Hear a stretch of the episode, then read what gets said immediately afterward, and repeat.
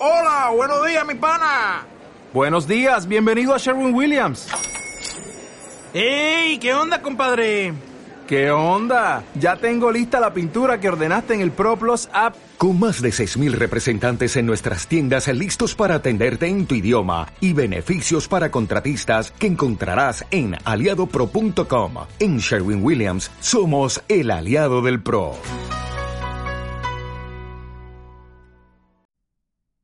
Narraciones extraordinarias. Obra escrita por Edgar Allan Poe. El pozo y el péndulo.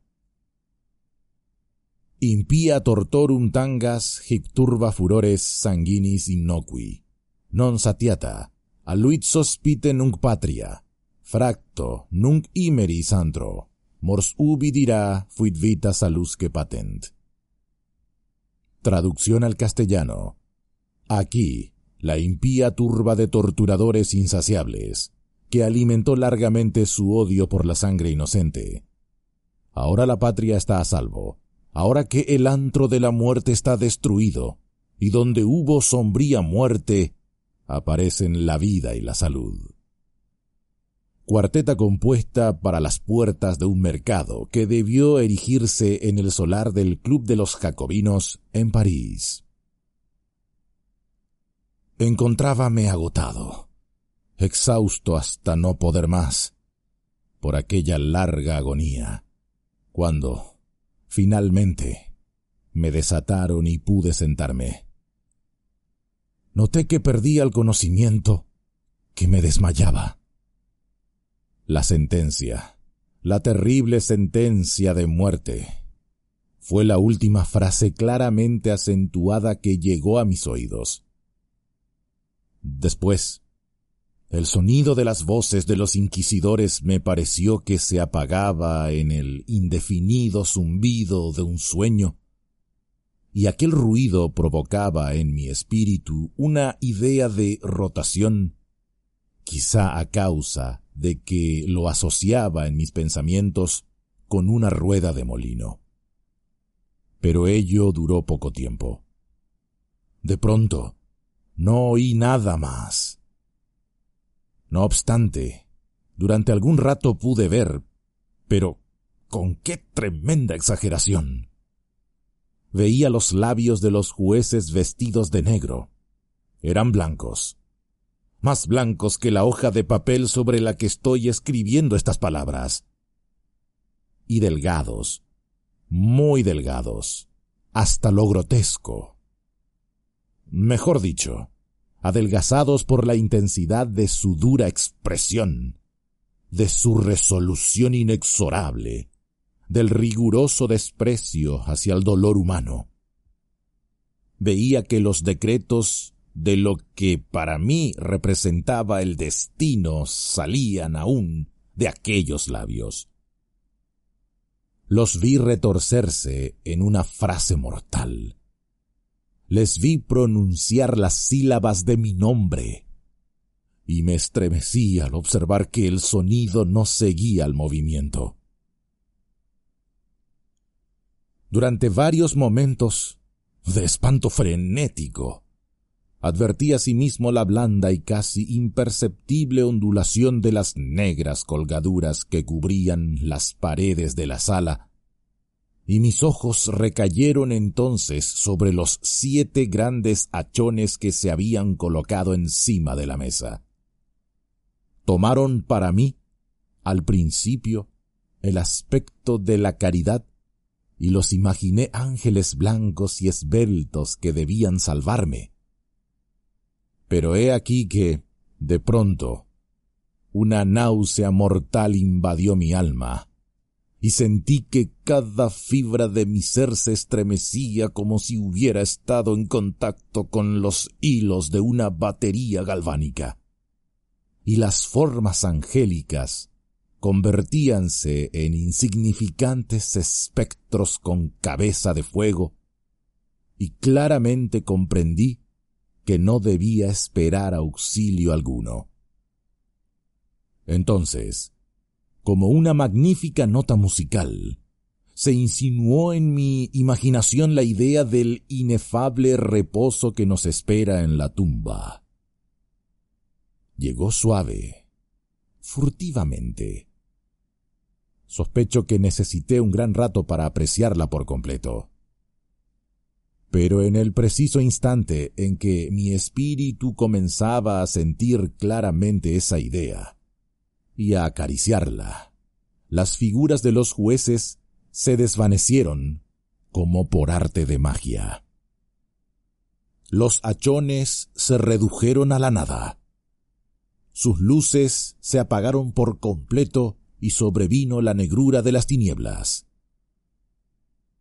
Todas las sensaciones fingieron desaparecer como en una zambullida loca y precipitada del alma en el Hades. Y el universo fue solo noche, silencio, quietud.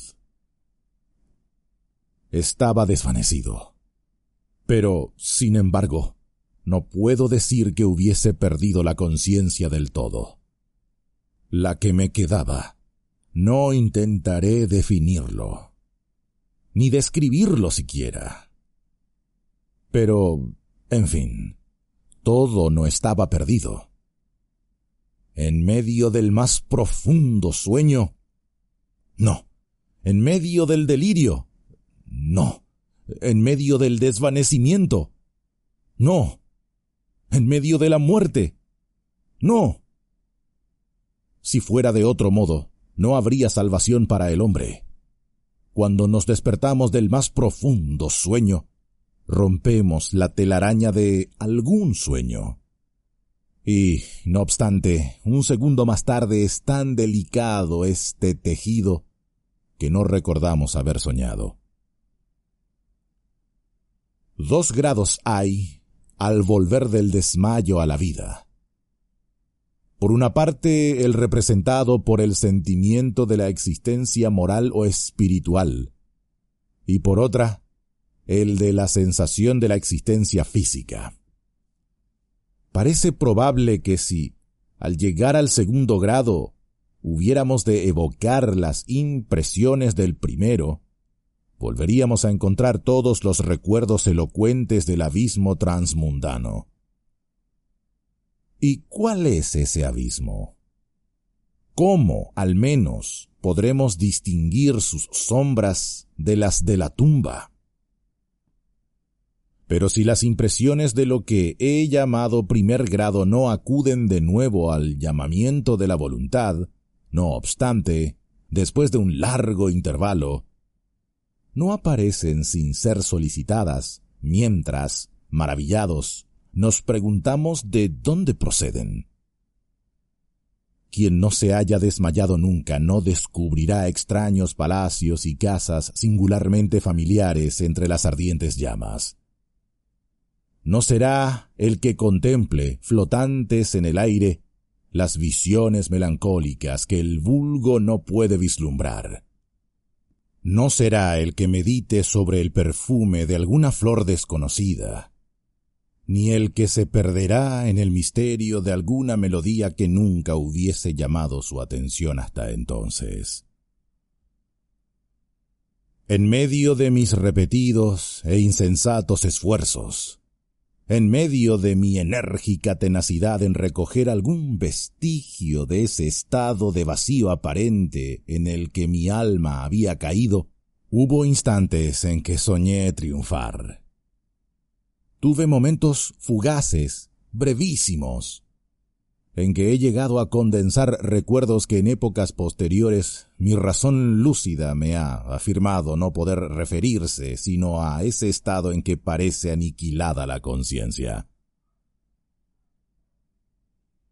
Muy confusamente me presentan esas sombras de recuerdos, grandes figuras que me levantaban, transportándome quedamente hacia abajo, aún más hacia abajo, cada vez más abajo, hasta que me invadió un vértigo espantoso a la simple idea del infinito en descenso.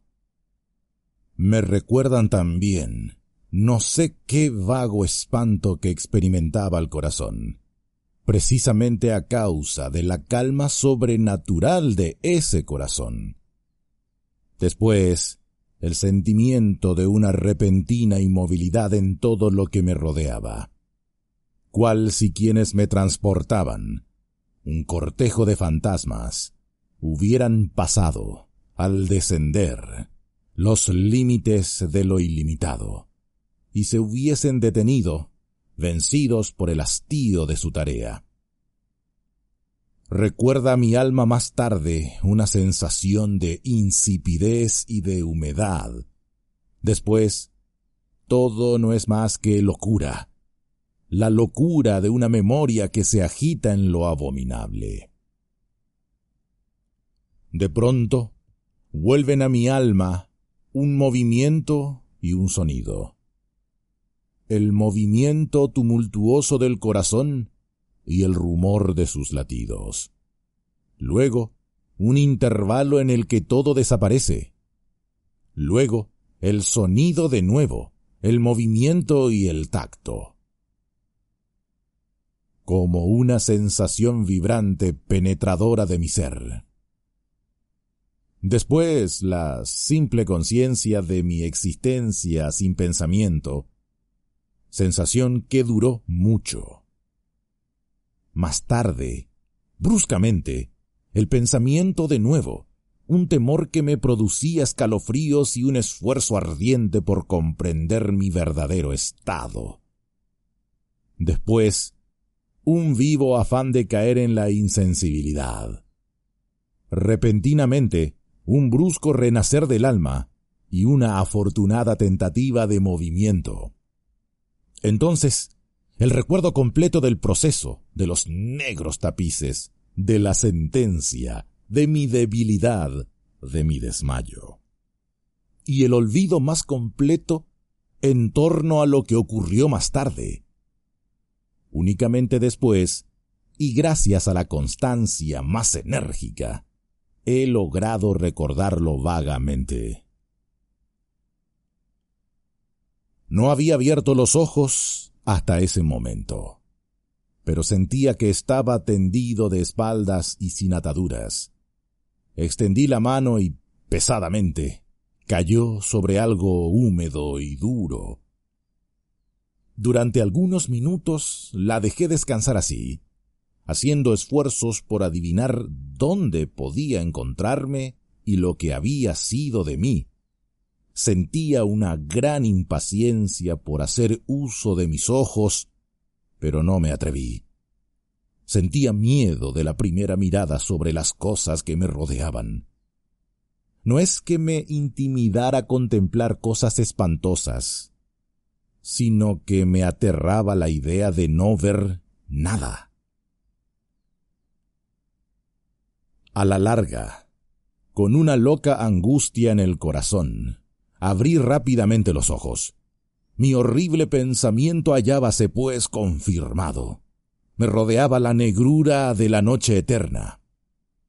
Me parecía que la intensidad de las tinieblas me oprimía y me sofocaba. La atmósfera era intolerablemente pesada. Continué acostado tranquilamente e hice un esfuerzo por emplear mi razón recordé los procedimientos inquisitoriales y, partiendo de esto, procuré determinar mi posición verdadera. Había sido pronunciada la sentencia y me parecía que desde entonces había transcurrido un largo intervalo de tiempo.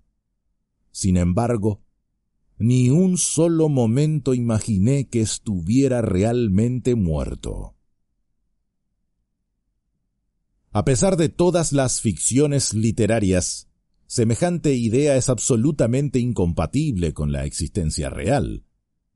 Pero, ¿dónde me encontraba y cuál era mi estado? Sabía que los condenados a muerte morían con frecuencia en los autos de fe. La misma tarde del día de mi juicio habíase celebrado una solemnidad de esta especie.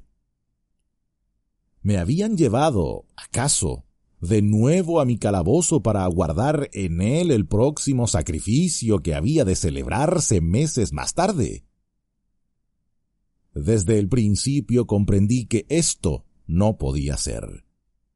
Había sido requerido el contingente de víctimas.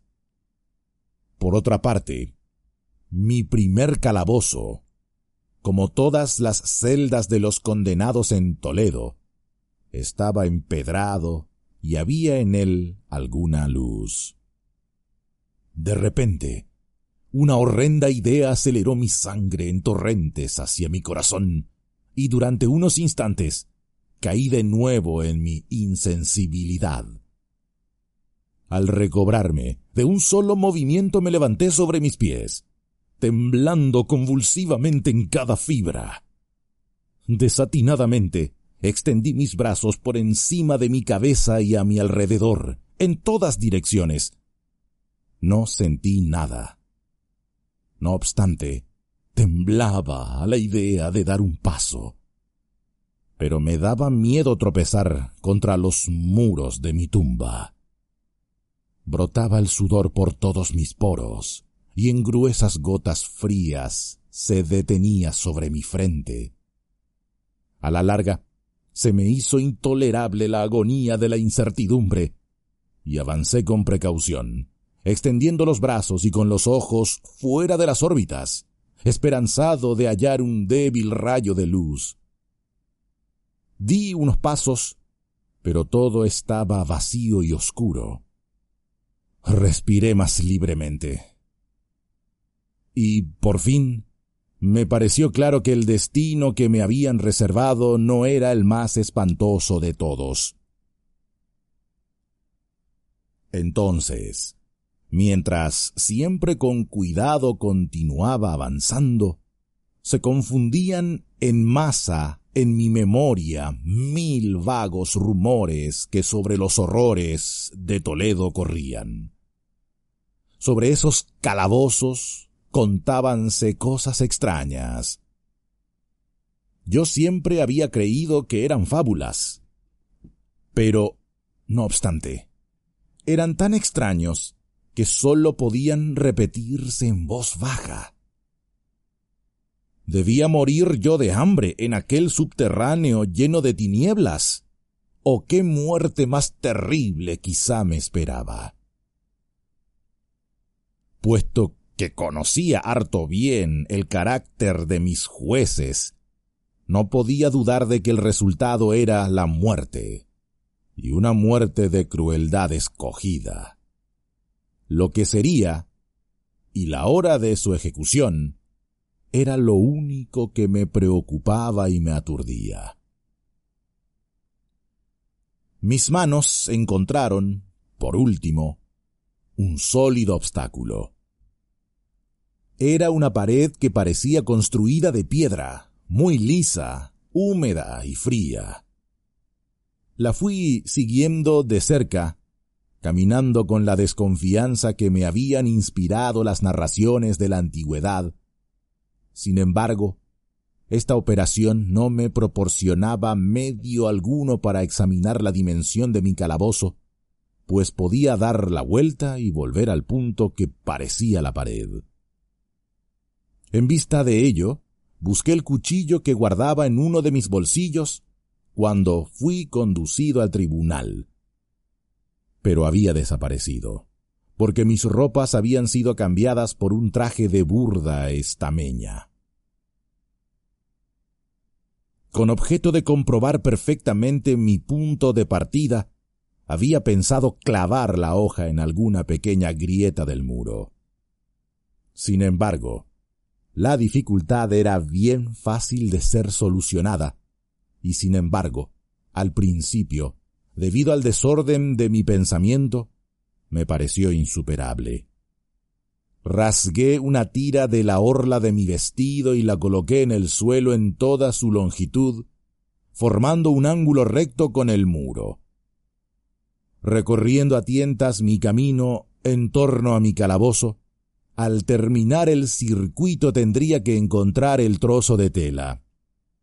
Por lo menos, esto era lo que yo creía pero no había tenido en cuenta ni las dimensiones de la celda ni mi debilidad. El terreno era húmedo y resbaladizo. Tambaleándome, anduve durante un rato. Después tropecé y caí. Mi gran cansancio me decidió a continuar tumbado, y no tardó el sueño en apoderarse de mí en aquella posición. Al despertarme y extender el brazo, encontré a mi lado un pan y un cántaro con agua. Estaba demasiado agotado para reflexionar en tales circunstancias, y bebí y comí con avidez. Tiempo más tarde, reemprendí mi viaje en torno a mi calabozo, y con algún trabajo logré llegar al trozo de estameña. En el momento de caer, había contado ya cincuenta y dos pasos, y desde que reanudé el camino hasta encontrar la tela, cuarenta y ocho. De modo que medía un total de cien pasos, y suponiendo que dos de ellos constituyeran una yarda, calculé en unas cincuenta yardas la circunferencia de mi calabozo. Sin embargo, había tropezado con numerosos ángulos en la pared, y esto impedía el conjeturar la forma de la cueva, pues no había duda alguna de que aquello era una cueva. No ponía gran interés en aquellas investigaciones, y con toda seguridad estaba desalentado. Pero una vaga curiosidad me impulsó a continuarlas. Dejando la pared, decidí atravesar la superficie de mi prisión. Al principio procedí con extraña precaución, pues el suelo, aunque parecía ser de una materia dura, era traidor por el cieno que en él había. Sin embargo, al cabo de unos instantes, logré animarme y comencé a andar con seguridad, procurando cruzarlo en línea recta. De esta forma avancé diez o doce pasos, cuando el trozo rasgado que quedaba de borde se me enredó entre las piernas, haciéndome caer de bruces violentamente. En la confusión de mi caída, no noté al principio una circunstancia no muy sorprendente y que, no obstante, segundos después, hallándome todavía en el suelo, llamó mi atención. Mi barbilla apoyábase sobre el suelo del calabozo, pero mis labios y la parte superior de la cabeza, aunque parecían colocados a menos altura que la barbilla, no descansaban en ninguna parte. Me pareció, al mismo tiempo, que mi frente se empapaba en un vapor viscoso y que un extraño olor a setas podridas llegaba hasta mi nariz. Extendí el brazo y me estremecí descubriendo que había caído al borde mismo de un pozo circular cuya extensión no podía medir en aquel momento. Tocando las paredes precisamente debajo del brocal, logré arrancar un trozo de piedra y la dejé caer en el abismo.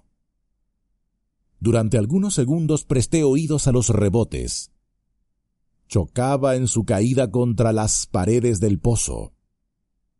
Lúgubremente se hundió por último en el agua, despertando ecos estridentes. En el mismo instante, dejóse oír un ruido sobre mi cabeza, como de una puerta abierta y cerrada casi al mismo tiempo, mientras un débil rayo de luz atravesaba repentinamente la oscuridad y se apagaba enseguida. Con toda claridad vi la suerte que se me preparaba, y me felicité por el oportuno accidente que me había salvado. Un paso más, y el mundo no me hubiera vuelto a ver. Aquella muerte, evitada a tiempo, tenía ese mismo carácter que había yo considerado como fabuloso y absurdo en las historias que sobre la Inquisición había oído contar, las víctimas de su tiranía no tenían otra alternativa que la muerte, con sus crueles agonías físicas o con sus abominables torturas morales. Esta última fue la que me había sido reservada. Mis nervios estaban abatidos por un largo sufrimiento, hasta el punto que me hacía temblar el sonido de mi propia voz, y me consideraba por todos motivos una víctima excelente para la clase de tortura que me aguardaba. Temblando, retrocedí a tientas hasta la pared, decidido a dejarme morir antes que afrontar el horror de los pozos que en las tinieblas de la celda multiplicaba mi imaginación. En otra situación, de ánimo, hubiese tenido el suficiente valor para concluir con mis miserias de una sola vez, lanzándome a uno de aquellos abismos. Pero en aquellos momentos era yo el más perfecto de los cobardes. Por otra parte, me era imposible olvidar lo que había leído con respecto a aquellos pozos, de los que se decía que la extinción repentina de la vida era una esperanza cuidadosamente excluida por el genio infernal de quien los había concebido. Durante algunas horas me tuvo despierto la agitación de mi ánimo, pero por último me adormecí de nuevo. Al despertarme, como la primera vez, hallé a mi lado un pan y un cántaro de agua. Me consumía una sed abrasadora, y de un trago vacié el cántaro. Algo debía de tener aquella agua, pues apenas bebí sentí unos irresistibles deseos de dormir. Caí en un sueño profundo, parecido al de la muerte. No he podido saber nunca cuánto tiempo duró. Pero al abrir los ojos pude distinguir los objetos que me rodeaban. Gracias a una extraña claridad sulfúrea, cuyo origen no pude descubrir al principio, podía ver la magnitud y aspecto de mi cárcel. Me había equivocado mucho con respecto a sus dimensiones. Las paredes no podían tener más de 25 yardas de circunferencia. Durante unos minutos, ese descubrimiento me turbó grandemente. Turbación en verdad pueril, ya que dadas las terribles circunstancias que me rodeaban, ¿qué cosa menos importante podía encontrar que las dimensiones de mi calabozo? Pero mi alma ponía un interés extraño en las cosas nimias y tenazmente me dediqué a darme cuenta del error que había cometido al tomar las medidas de aquel recinto. Por último, se me apareció, como un relámpago, la luz de la verdad. En mi primera exploración había contado cincuenta y dos pasos hasta el momento de caer. En ese instante debía encontrarme a uno o dos pasos del trozo de tela, Ciertamente, había efectuado casi el circuito de la cueva. Entonces, me dormí de nuevo, y al despertarme, necesariamente debí de volver sobre mis pasos, creando así un circuito casi doble del real. La confusión de mi cerebro me impidió darme cuenta de que había empezado la vuelta con la pared a mi izquierda y que la terminaba tendiéndola a la derecha. También me había equivocado por lo que respecta a la forma del recinto. Tanteando el camino, había encontrado varios ángulos, deduciendo de ello la idea de una gran irregularidad. Tan poderoso es el efecto de la oscuridad absoluta sobre el que sale de un letargo o de un sueño. Los ángulos eran, sencillamente, producto de leves depresiones o huecos que se encontraban a intervalos desiguales. La forma general del recinto era cuadrada. Lo que creía mampostería parecía ser ahora hierro u otro metal dispuesto en enormes planchas, cuyas suturas y junturas producían las depresiones. La superficie de aquella construcción metálica estaba, en su totalidad, embadurnada groseramente con toda clase de emblemas horrorosos y repulsivos, nacidos de la superstición sepulcral de los frailes. Figuras de demonios con amenazadores gestos, con formas de esqueleto y otras imágenes de horror más realistas, llenaban en toda su extensión las paredes. Me di cuenta de que los contornos de aquellas monstruosidades estaban suficientemente claros, pero que los colores parecían manchados y estropeados por efecto de la humedad del ambiente. Observé entonces que el suelo era de piedra. En su centro había un pozo circular, de cuya boca había yo escapado, pero no vi que hubiese alguno más en el calabozo. Todo esto lo vi confusamente y no sin esfuerzo, pues mi situación física había cambiado mucho durante mi sueño. Ahora, de espaldas, estaba acostado cuán largo era sobre una especie de armadura de madera muy baja. Estaba atado con una larga tira que parecía de cuero. Enrollábase en distintas vueltas en torno a mis miembros y a mi cuerpo, dejando únicamente libres mi cabeza y mi brazo izquierdo. No obstante, tenía que hacer un violento esfuerzo para alcanzar el alimento que contenía un plato de barro que habían dejado a mi lado sobre el suelo.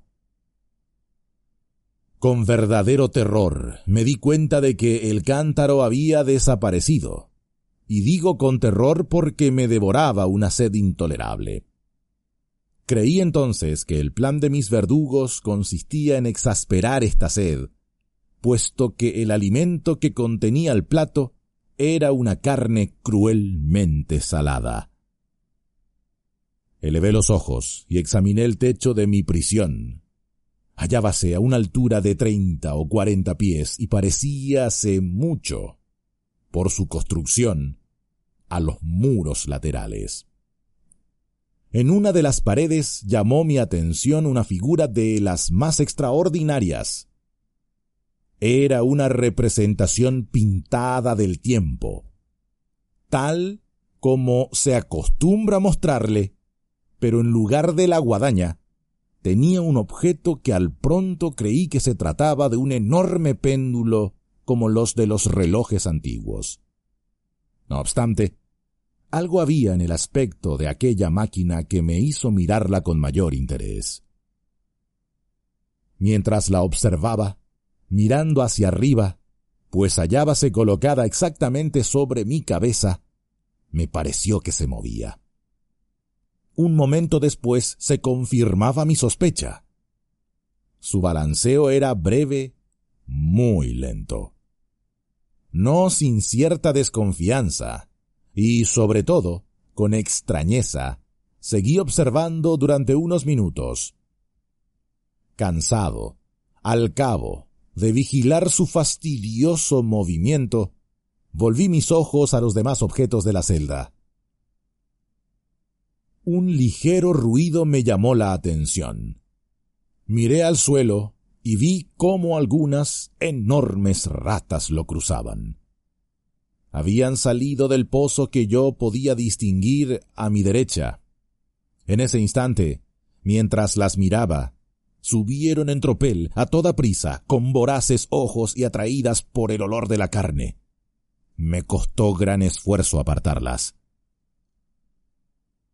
Transcurrió media hora, tal vez una hora, pues apenas podía medir el tiempo, cuando de nuevo levanté los ojos sobre mí. Lo que entonces vi me dejó atónito y sorprendido. El camino del péndulo había aumentado casi una yarda, y como natural consecuencia, su velocidad era también mucho mayor. Pero, sobre todo, lo que más me impresionó fue la idea de que había descendido visiblemente. Puede imaginarse con qué espanto observé entonces que su extremo inferior estaba formado por media luna de brillante acero, que aproximadamente tendría un pie de largo de un cuerno a otro. Los cuernos estaban dirigidos hacia arriba y el filo inferior, evidentemente agudo como una navaja barbera. También parecía una navaja barbera, pesado y macizo, y ensanchábase desde el filo en una forma ancha y sólida. Se ajustaba a una gruesa varilla de cobre, y todo ello silbaba al moverse en el espacio. No había duda alguna con respecto a la suerte que me había preparado la horrible ingeniosidad monacal. Los agentes de la Inquisición habían previsto mi descubrimiento del pozo. Es decir, del pozo cuyos horrores habían sido reservados para un hereje tan temerario como yo. Del pozo, imagen del infierno, considerado por la opinión como la última tule de todos los castigos. El más fortuito de los accidentes me había salvado de caer en él, y yo sabía que el arte de convertir el suplicio en un lazo y una sorpresa constituía una rama importante de aquel sistema fantástico de ejecuciones misteriosas. Por lo visto, habiendo fracasado mi caída en el pozo, no figuraba en el demoníaco plan arrojarme a él.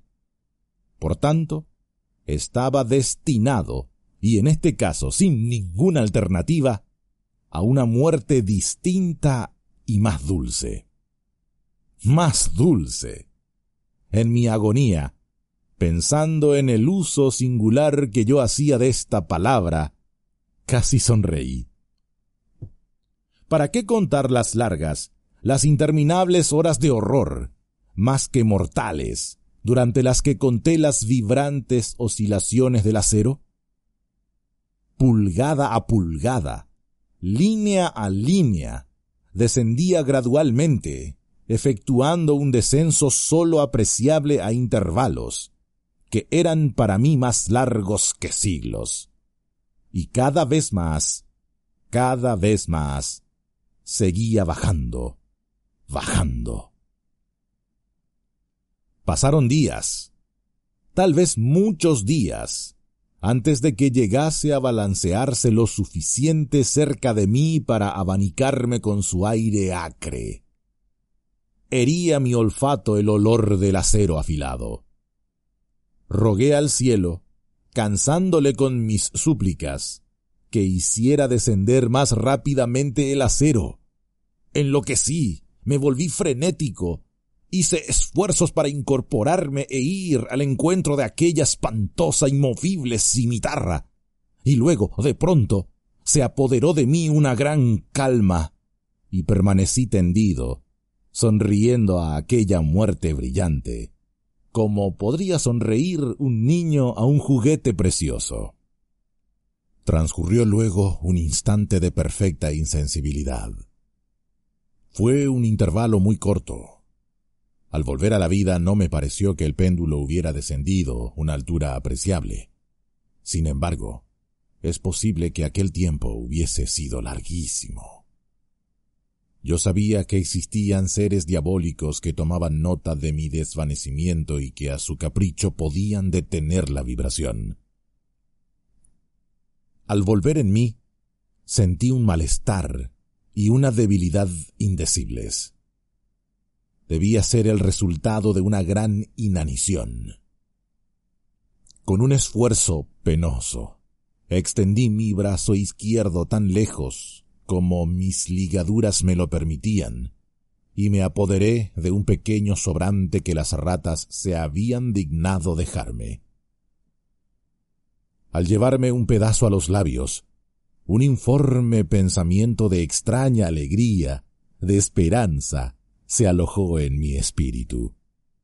No obstante, ¿qué había de común entre la esperanza y yo? Repito en afirmar que se trataba de un pensamiento informe. Frecuentemente tiene el hombre pensamientos así, que nunca se completan. Me di cuenta de que se trataba de un pensamiento de alegría, de esperanza, pero comprendí también que había muerto al nacer. Me esforcé inútilmente en completarlo, en recobrarlo. Mis largos sufrimientos habían aniquilado casi por completo las ordinarias facultades de mi espíritu. Yo era un imbécil, un idiota. La oscilación del péndulo se efectuaba en un plano que formaba ángulo recto con mi cuerpo. Vi que la cuchilla había sido dispuesta de modo que atravesara la región del corazón. Rasgaría la tela de mi traje, volvería luego y repetiría la operación una y otra vez.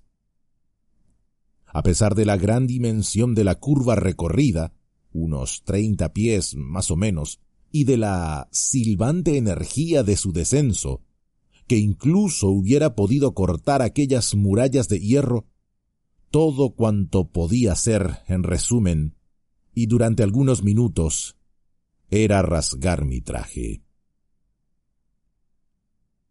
En este pensamiento me detuve. No me atrevía a ir más allá de él. Insistí sobre él con una sostenida atención como si con esta insistencia hubiera podido parar allí el descenso de la cuchilla. Empecé a pensar en el sonido que produciría ésta al pasar sobre mi traje, y en la extraña y penetrante sensación que produce el roce de la tela sobre los nervios. Pensé en todas esas cosas hasta que los dientes me rechinaron. Más bajo, más bajo aún. Deslizábase cada vez más bajo. Yo hallaba un placer frenético en comparar su velocidad de arriba abajo con su velocidad lateral. Ahora hacia la derecha. Ahora hacia la izquierda. Después se iba lejos, lejos, y volvía luego, con el chillido de un alma condenada, hasta mi corazón con el andar fugitivo del tigre. Yo aullaba y reí alternativamente, según me dominase una u otra idea. Más bajo, invariablemente, inexorablemente más bajo. Movíase a tres pulgadas de mi pecho, Furiosamente, intenté libertar con violencia mi brazo izquierdo. Estaba libre solamente desde el codo hasta la mano. Únicamente podía mover la mano desde el plato que habían colocado a mi lado hasta mi boca. Solo esto, y con gran esfuerzo. Si hubiera podido romper las ligaduras por encima del codo, hubiese cogido el péndulo e intentado detenerlo, lo que hubiera sido como intentar detener una luz. Siempre más bajo, incesantemente, inevitablemente más bajo. Respiraba con verdadera angustia y me agitaba a cada vibración. Mis ojos seguían el vuelo ascendente de la cuchilla y su caída con el ardor de la desesperación más enloquecida, espasmódicamente, cerrábanse en el momento del descenso sobre mí, aun cuando la muerte hubiera sido un alivio. ¡Oh, qué alivio más indecible! Y, no obstante, temblaba con todos mis nervios al imaginar que bastaría que la máquina descendiera un grado para que se precipitara sobre mi pecho el hacha afilada y reluciente. Y mis nervios seguían temblando y hacían encoger todo mi ser a causa de la esperanza sí, de la esperanza, de la esperanza triunfante aún sobre el potro, que dejábase oír al oído de los condenados a muerte, incluso en los calabozos de la Inquisición.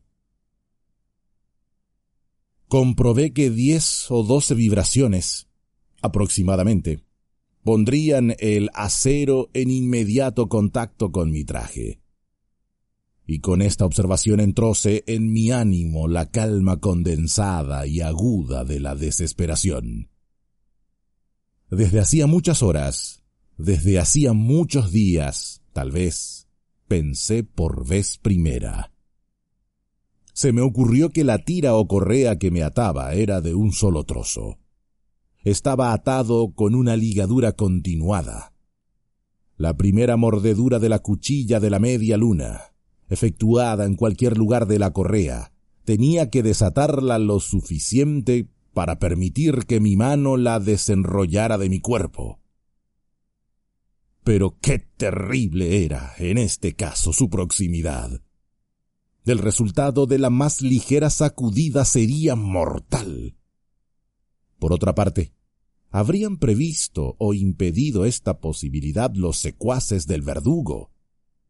Era probable que en el recorrido del péndulo atravesasen mi pecho las ligaduras. Temblando al imaginar frustrada mi débil esperanza, la última, realmente, levanté mi cabeza lo bastante para ver bien mi pecho. La correa cruzaba mis miembros estrechamente, juntamente con todo mi cuerpo, en todos sentidos, menos en la trayectoria de la cuchilla homicida. Aún no había dejado caer de nuevo mi cabeza en su primera posición, cuando sentí brillar en mi espíritu algo que sólo sabría definir, aproximadamente, diciendo que era la mitad no formada de la idea de libertad que ya he expuesto, y de la que vagamente había flotado en mi espíritu una sola mitad cuando llevé a mis labios ardientes el alimento. Ahora, la idea entera estaba allí presente, débil, apenas viable, casi indefinida, pero en fin, completa. Inmediatamente, con la energía de la desesperación, intenté llevarla a la práctica. Hacía varias horas que cerca del catre sobre el que me hallaba acostado se encontraba un número incalculable de ratas. Eran tumultuosas, atrevidas, voraces. Fijaban en mí sus ojos rojos, como si no esperasen más que mi inmovilidad para hacer presa. ¿A qué clase de alimentos se habrán acostumbrado en este pozo? me pregunté. Menos una pequeña parte, y a pesar de todos mis esfuerzos para impedirlo, habían devorado el contenido del plato. Mi mano se acostumbró a un movimiento de vaivén hacia el plato. Pero, a la larga, la uniformidad maquinal de ese movimiento le había restado eficacia. Aquella plaga, en su voracidad, dejaba señales de sus agudos dientes en mis dedos. Con los restos de la carne aceitosa y picante que aún quedaba, froté vigorosamente mis ataduras hasta donde me fue posible hacerlo. Y hecho esto, retiré mi mano del suelo y me quedé inmóvil y sin respirar. Al principio, lo repentino del cambio y el cese del movimiento hicieron que los voraces animales se asustaran. Se apartaron alarmados y algunos volvieron al pozo. Pero esta actitud no duró más que un momento. No había yo contado en vano con su glotonería. Viéndome sin movimiento, una o dos de las más atrevidas se encaramaron por el catre y olisquearon la correa. Todo esto me pareció el preludio de una invasión general. Un nuevo tropel surgió del pozo. Agarráronse a la madera, la escalaron y a centenares saltaron sobre mi cuerpo. Nada las asustaba el movimiento regular del péndulo. Lo esquivaban y trabajaban activamente sobre la engrasada tira. Se apretaban moviéndose y se amontonaban incesantemente sobre mí. Sentía que pululaban sobre mi garganta y que sus fríos hocicos buscaban mis labios. Me encontraba medio sofocado por aquel peso que se multiplicaba constantemente.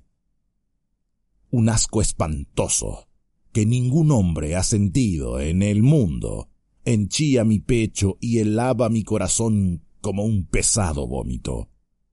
Un minuto más y me daba cuenta de que la operación habría terminado. Sobre mí sentía perfectamente la distensión de las ataduras. Me daba cuenta de que en más de un sitio habían de estar cortadas, y con una resolución sobrehumana continué inmóvil. No me había equivocado en mis cálculos. Mis sufrimientos no habían sido vanos. Sentí luego que estaba libre. En pedazos colgaba la correa en torno de mi cuerpo. Pero el movimiento del péndulo efectuábase ya sobre mi pecho. La estameña de mi traje había sido atravesada y cortada la camisa. Efectuó dos oscilaciones más y un agudo dolor atravesó mis nervios. Pero había llegado el instante de salvación. A un ademán de mis manos, huyeron tumultuosamente mis libertadoras. Con un movimiento tranquilo y decidido, prudente y oblicuo, lento y aplastándome contra el banquillo, me deslicé fuera del abrazo de la tira y del alcance de la cimitarra. Cuando menos, por el momento estaba libre. Libre. Y en las garras de la Inquisición. Apenas había escapado de mi lecho de horror, apenas hube dado unos pasos por el suelo de mi calabozo, cesó el movimiento de la máquina infernal, y la oí subir atraída hacia el techo por una fuerza invisible. Aquella fue una lección que llenó de desesperación mi alma. Indudablemente, todos mis movimientos eran espiados. Libre. Había escapado de la muerte bajo una determinada agonía, solo para ser entregado a algo peor que la muerte misma y bajo otra nueva forma. Pensando en ello, fijé mis ojos en las paredes de hierro que me rodeaban algo extraño, un cambio que en un principio no pude apreciar claramente, se había producido con toda evidencia en la habitación. Durante varios minutos, en los que estuve distraído, lleno de ensueños y de escalofríos, me perdí en conjeturas vanas e incoherentes. Por primera vez me di cuenta del origen de la luz sulfurosa que iluminaba la celda. Provenía de una grieta de media pulgada de anchura, que extendíase en torno del calabozo en la base de las paredes, que de ese modo parecían, y en efecto lo estaban, completamente separadas del suelo. Intenté mirar por aquella abertura, aunque como puede imaginarse, inútilmente. Al levantarme, desanimado, se descubrió a mi inteligencia de pronto el misterio de la alteración que la celda había sufrido. Había tenido ocasión de comprobar que, aun cuando los contornos de las figuras pintadas en las paredes fuesen suficientemente claros, los colores parecían alterados y borrosos. Ahora acababan de tomar, y tomaban, a cada momento, un sorprendente e intensísimo brillo, que daba a aquellas imágenes fantásticas y diabólicas un aspecto que hubiera hecho temblar a nervios más firmes que los míos.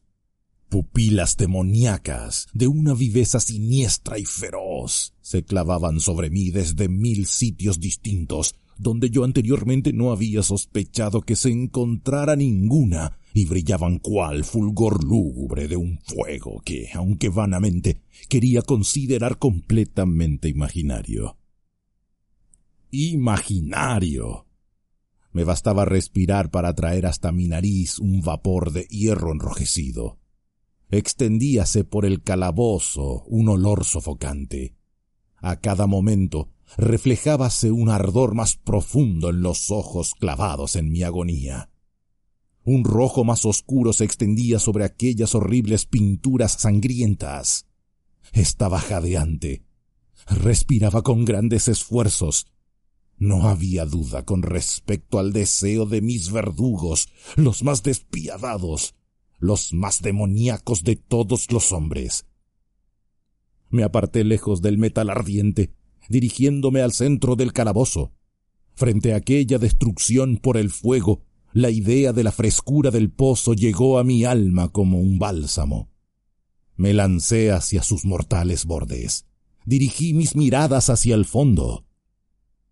El resplandor de la inflamada bóveda iluminaba sus cavidades más ocultas. No obstante, durante un minuto de desvarío, mi espíritu negóse a comprender la significación de lo que veía. Al fin, aquello penetró en mi alma, a la fuerza, triunfalmente.